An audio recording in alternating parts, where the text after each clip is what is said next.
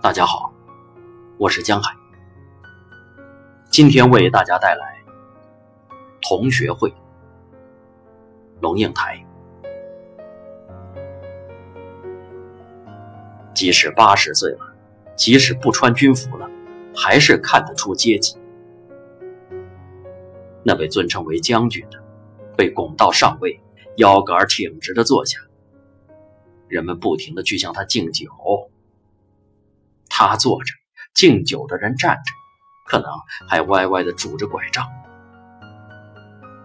将军的脸上和别人一样满布黑斑，但是眉宇间毕竟有几分矜持。接到你电话说你已经上路，他就摸着扶手，颤颤巍巍的下了楼，站在饭店门口守候。远远的看见你的坐车，他就高举一只手臂，指挥司机的动线。下车时，你告诉司机，把公文带回府，两点准时来接我。话没说完，他已经牵着你的手，准备带你上楼。你曾经很委婉的对他说：“我四十岁了，你不必牵我的手过街。”他说好。到了过街，他的手又伸了过来。后来，你又很严肃地告诉他：“我已经五十岁了，你真的不必牵我的手过街。”他说好。到了过街，手又伸了过来。他的手，肥肥短短、厚厚的，很暖。然后有一天，一个个儿很高、腿很长、很瘦的年轻人，就在那光天化日、人来人往的大街上，很认真地对你说：“我已经十八岁了，你真的应该克制一下要牵我的手过街的反射冲动。”你当场愣在那里，然后眼泪巴巴地流下，止不住地流。儿子顿时觉得丢脸极了，大步穿过街，到了对面，两手抄在裤袋里，盯着自己的脚尖儿，一副和你毫不相干的样子。你被拥挤的车流堵在大街中线，隔着一重又一重的车顶，远远地看着对接儿子阳光下的头发泛出一点光。你曾经怎样爱亲吻那小男孩的头发呀？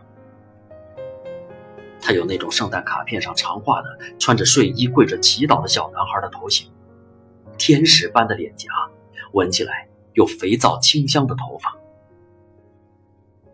贴着你的肩膀睡着时，你的手环着他圆滚滚的身体，觉得天地之大，幸福也不过就是怀抱里这小小的温柔。就在那车水马龙、一片滚动喧嚣中，你仿佛看见无边无际的空旷和荒凉。灰尘是自四面八方鬼魅般缓缓升起，渐渐聚拢。司机把你在坐车里批完的公文放进一个提袋，将车开走。你像绵羊一样，让他牵着你的手，一步一步上楼去。很兴奋，这是第一次你出现在他的同学面前。将军站起来和你敬酒，你连忙求他坐下，心想他为家国出生入死的时候，你还没有出世呢。团长要你一本签名的书，陈叔叔要和你讨论《资治通鉴》以及今天的权力局势。一圈酒敬下来，你问他。怎么潘叔叔今天没来？潘叔叔曾是英雄，在解放军围城的紧急中救了一城的父老。啊，中风了，脸都歪了，也不能走路。一个老人被人扶着过来敬酒，你赶忙站起来，而且倾过身去，想听懂老人在对你说什么。但是他口齿含混，你完全听不懂。再度坐下来，发现自己碗中像小山一样堆满了肉。你曾经多么痛恨这湖南乡土的饮食习惯，一定要夹菜给别人，强迫进食才算周到。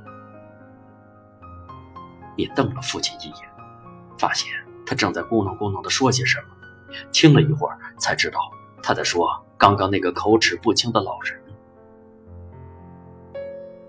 当年可是我们学校的才子，会写诗。会唱歌，也很能带兵。现在很可怜，听说儿子还打他，打了跌在地上，骨头都跌断了。老同学也不晓得要怎么帮忙。你抬眼去追看那才子，老人已在右边一张桌子上坐下。吃着东西，弓着背，头垂得很低，几乎碰到桌沿的饭碗。他叫什么名字？你问。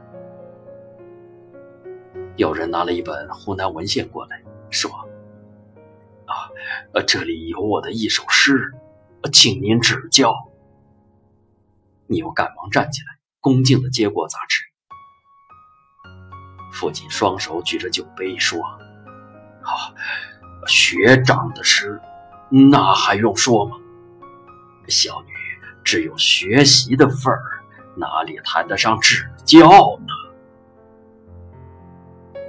他的志得意满，实在掩藏不住。每一个谦虚的词，其实都是最夸张的炫耀。你忍耐着，学长走了，他又加了一块蹄膀肉。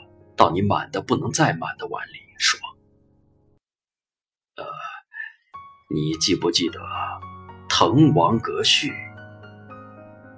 记得。啊，我们的才子也叫王勃。”